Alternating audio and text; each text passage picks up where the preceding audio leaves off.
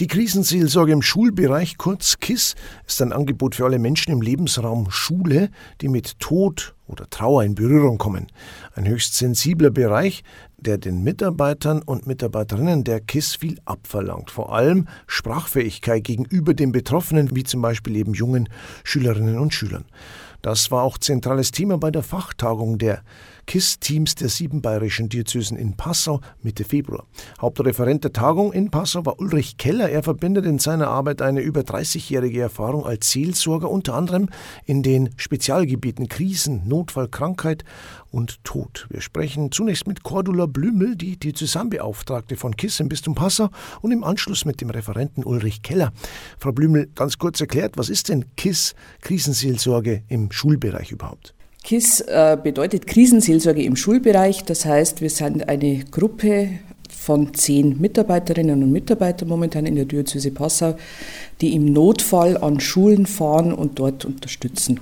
Wann werden Sie denn wo zum Beispiel gebraucht? Wir werden entweder von der Notfallseelsorge informiert, dass etwas an der Schule passiert ist, oder auch von Schulleitern und Schulleiterinnen ähm, alarmiert, dass sie Unterstützung brauchen, wenn ein Schüler, Schüler tödlich verunglückt ist, wenn jemand äh, in der Schulfamilie schwerst erkrankt ist, wenn ein Schulbusunfall passiert ist, wenn der Notfall eingetreten ist.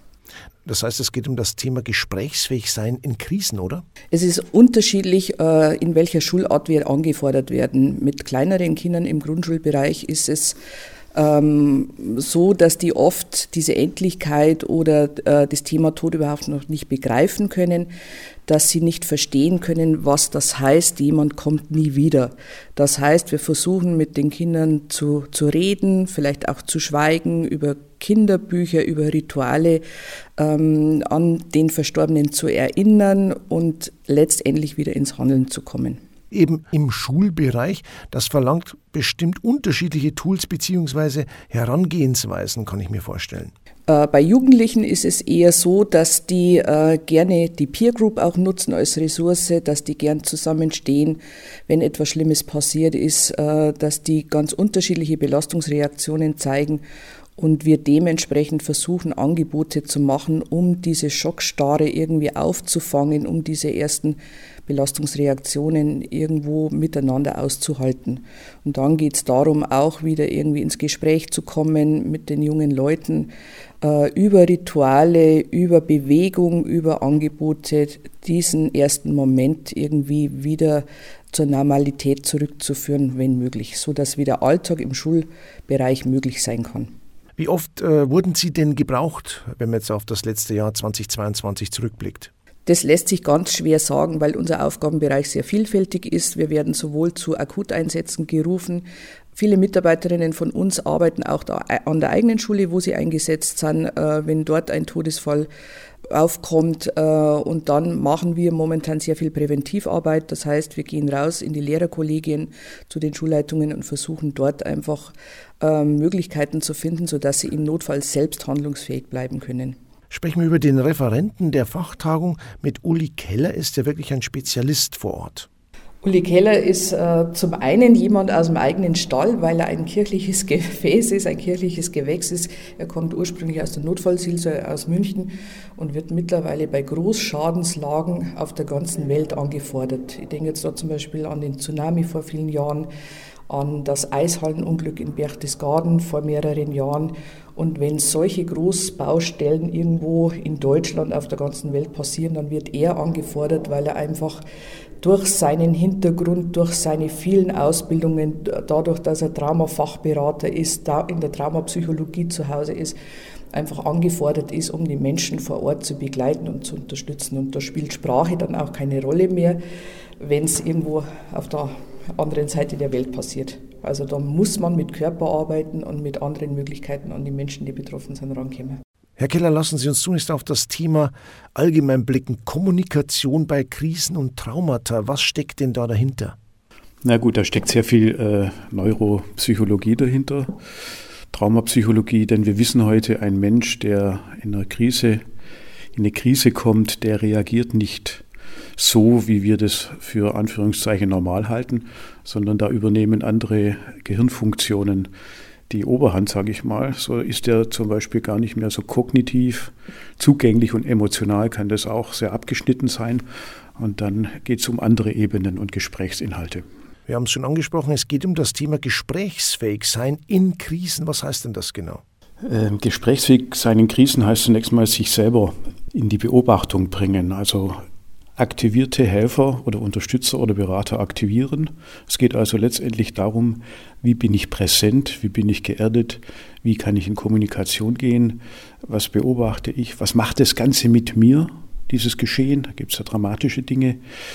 Und äh, da gibt es Hilfestellungen, wenn man so körperorientiertere Herangehensweisen, die äh, mit Verbundenheit und innerem Dasein zu tun haben, also Präsenz. Zu Ihrem Vortrag, er trägt den Titel Kommunikation bei Krisen und Trauma, Einblick in die Theorie und Praxis der körperorientierten, ressourcierenden Gesprächsführung. Das hört sich natürlich zunächst kompliziert an. Worum geht es? Vielleicht können Sie das für uns ein bisschen herunterbrechen. Es gibt neuere wissenschaftliche Erkenntnisse. Da gibt es eine Polyvagaltheorie von Stephen Porges, das ist im Moment im Vormarsch, das begründet, warum der Körper das größere, der größere Teil des Gedächtnisses ist, sage ich mal so.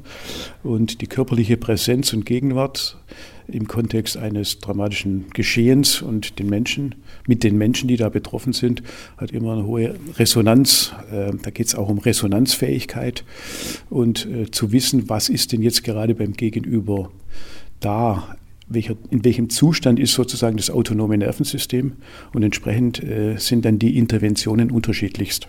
Es gibt auch einen Praxisteil, da geht es um Gesprächsübungen, die vermitteln die Ahnung und das Spüren von neuen sprachlichen Zugängen. Was bedeutet denn das?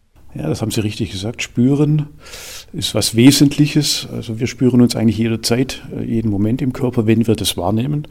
Und diese neue Art von Gesprächsführung äh, nennt sich ressourcenorientiert und körperspürbewusst. Also ähm, wir suchen sozusagen Dinge, die das Leben trägt, die da sind, auch in Katastrophenfällen. Also sozusagen, äh, da geht natürlich das Nervensystem auf einen bestimmten Zustand, der manchmal auch so im Schockzustand gar nichts mehr spüren lässt in dem Sinne. Das ist dann der höchstmögliche Schutzzustand. Und wir versuchen dann, äh, mit diesem Schutzzustand mitzugehen, in Worten und im Gespräch. Und je nachdem, wie äh, das Nervensystem, sage ich mal ganz direktiv, wie das Nervensystem diese Katastrophe, diesen Todesfall, ja, wie das darauf reagiert, darauf wollen wir gezielt dann intervenieren. Ähm, sozusagen diese Einflugschneise, sage ich mal so, um die geht's. Ja, dann können wir auch hilfreich unterstützen. Das heißt, äh, Sensibilität ist ihr oberstes Gebot. Da muss man erst einen ja, sprachlichen Zugang finden, oder? Ja gut, wir kommen als Profis und finden uns als Menschen, muss man dazu sagen. Ähm, das hat natürlich auch was mit wiederum äh, Orientierung zu tun. Wie, wie, bin ich darauf eingestellt? Wie bin ich geerdet? Wie bin ich da? Also das ist, äh, das kann man zum einen trainieren natürlich, aber letztendlich ist es immer ähm, ja, die eigene Standhaftigkeit oder Standfestigkeit. Äh, sozusagen, ich sage immer gerne, die, dieses Dasein ist eine Art von Präsenz, ähm, die mehr die mehr ist als nur äh, darüber zu reden, sondern in diesem Miteinander äh, geschieht sozusagen unter dem Sprachlichen ein viel tieferer, ein viel tieferes Geschehen. Wir können auch sagen, wir, das nennt sich heute Neurozeption. Äh, man ist da wie in einem gesamten Radargeschehen, könnte man mal so einfach ausdrücken, miteinander da. Und da, da ist natürlich jede Antenne und jeder Empfang und jedes Senden des Gegenübers entscheiden, wie das ankommt und wie es wieder zurückgeht. Das heißt also, sowohl der sprachliche, aber auch der nonverbale Zugang macht es aus, um eben in solchen Krisen helfen zu können. Ja, man weiß heute, dass ähm, das Sprachzentrum bei einer starken Katastrophe, bei einem äh, extremen Geschehen, man muss immer sagen, entscheidend ist die Reaktion des Körpers auf das Geschehen, nicht das Geschehen selber. Da denkt man immer, äh, es geht um extreme Geschehen und die belasten. Aber letztendlich geht es darum, der Körper reagiert auf die Belastung und jeder Körper, jedes Nervensystem reagiert anders darauf. Wir wissen heute, dass das Broca-Zentrum, also das Sprachzentrum bei extremen Fällen, bei, bei extremen äh, Geschehnissen gar nicht mehr zugänglich ist. Es überschwemmt sozusagen. Also ist der sprachliche Zugang nicht der primäre, das ist der körperliche Zugang. Und der Körper ähm, geht in ein Resonanzgeschehen sozusagen. Da ist dann entscheidend, wie man da ist, wie präsent man da ist, vom eigenen Nervensystem her. Das wirkt von alleine mehr oder weniger auf das Gegenüber, weil äh, in diesem Resonanzgeschehen, äh, das ist tiefer und früher angelegt und äh, ursprünglich von, äh, ja, von unseren Vor, Vor, Vorfahren. Es geht bis in die Tierwelt hinein, also in die ersten Lebewesen hinein, wie die mit Gefahr umgegangen sind. Die hatten damals keine Sprache. Und es ist äh, sozusagen in unserem Nervensystem immer noch gespeichert, mal einfach ausgedrückt. Und da reagieren ganz viele Antennen so aufeinander. Wir sind primär Beziehungswesen und diese Beziehung ist nicht nur auf Sprache reduziert. Und ich denke mir, je nach Alter brauche ich dann auch eine bestimmte Methodik, oder? Ja, das ähm, je nach Alter ganz bestimmt. Ich denke mal basaler, ganz viel, viel einfacher, viel körperbezogener ist, je, je, je kleiner die Kinder sind, je jünger die Kinder sind. Schauen Sie, wenn ein Baby, also wenn ein Kleinkind von der Rutsche fällt, äh, dann spricht man nicht mit dem, dann nimmt es in den Arm und tröstet es. Aber das brauchen wir Erwachsene auch noch. Aber da geht es um andere Widerstände, geprägt, kulturell geprägt, äh, familiär geprägt. Äh, und wir arbeiten nicht gegen Widerstände, sondern wir müssen einfach mitspüren und mit rausfinden, was tut dem Menschen in dem Alter jetzt gerade gut, was, was ist für ihn jetzt wichtig. Es geht also aber auch darum, was der Betroffene in diesem Moment überhaupt zulassen kann. Verstehe ich das richtig? Es geht mal primär darum, in welchem Stadium von Aktivierung dieses Nervensystems ist. Da gibt es so drei grobe Stadien. Also ventral vagal, das ist der Bereich, wo man auch kommunikativ gut bei sich ist. Was passiert eigentlich, wenn etwas Schlimmes passiert, dann verlässt man auf jeden Fall diese Sicherheitszone. Dann spürt das Nervensystem Gefahr und da gibt es wiederum zwei Zonen. Das ist die eine, die sagt, ich, ich muss dagegen kämpfen oder flüchten. Und wenn es dann noch extremer wird, noch eine höhere Aktivierung im Nervensystem da ist, dann geht es mehr oder weniger um dissoziative Zustände, Anführungszeichen Todstellreflex, einfach gesagt. Das ist auch äh, geprägt aus unserer Geschichte heraus, aus der Evolution heraus. Und da gibt es dann unterschiedliche Interventionsmöglichkeiten. Aber letztendlich ist, sind diese Zustände ganz individuell. Jeder Mensch hat ein ganz eigenes Nervensystem, allerdings geprägt evolutionär. Und ähm, jeder Mensch reagiert anders auf ein schlimmes Ereignis. Also Beispiel Soldaten, äh, wenn die was Schlimmes erleben, dann den einen kann es in eine Traumatisierung hineinführen, dem anderen macht es gar nichts aus. Also das geht um Resilienz, nennt man das an der Stelle. Also es ist völlig unterschiedlich. Eines ist sicher wichtig, Menschen, die weinen bei solchen ähm, Vorkommnissen, Katastrophen oder Todesfällen, das sind eigentlich diejenigen, die vom Nervensystem her in der besseren Lage sind als die, die erstarrt daneben sitzen und äh, überhaupt sich nicht mehr regen. Also das sind eigentlich die erstarrten, sind eher die ersten, um die wir uns kümmern müssen dann. Wir haben gerade gehört, trösten, also zum Beispiel durch eine Umarmung kann das sehr gut tun. Ähm, aber jetzt trösten, zum Beispiel mit körperlichen Kontakt, ist ja heute bei Weitem schwieriger als jetzt zum Beispiel vor naja, 20 Jahren. Inwiefern dürfen Sie denn überhaupt heutzutage körperlich trösten? Vielleicht die Frage zunächst an Frau Blümel und dann auch noch an Herrn Keller. Wir als Lehrkräfte sind tatsächlich angehalten, keine Berührungen äh, mit den Kindern zu forcieren. Und das macht für uns die Arbeit immer schwieriger. Denn wenn wir rauskommen in Klassen, die betroffen sind, dann sehen wir erstmal den Körper und sehen die Reaktionen am Körper. Und letztendlich sind Berührungen aber für uns tabu.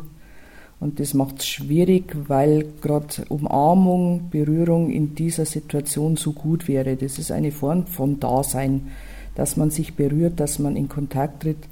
Und ähm, da haben wir mittlerweile keine Möglichkeiten mehr. Da müssen wir vorsichtig sein und das macht natürlich das Helfen in so einer Situation auch schwierig.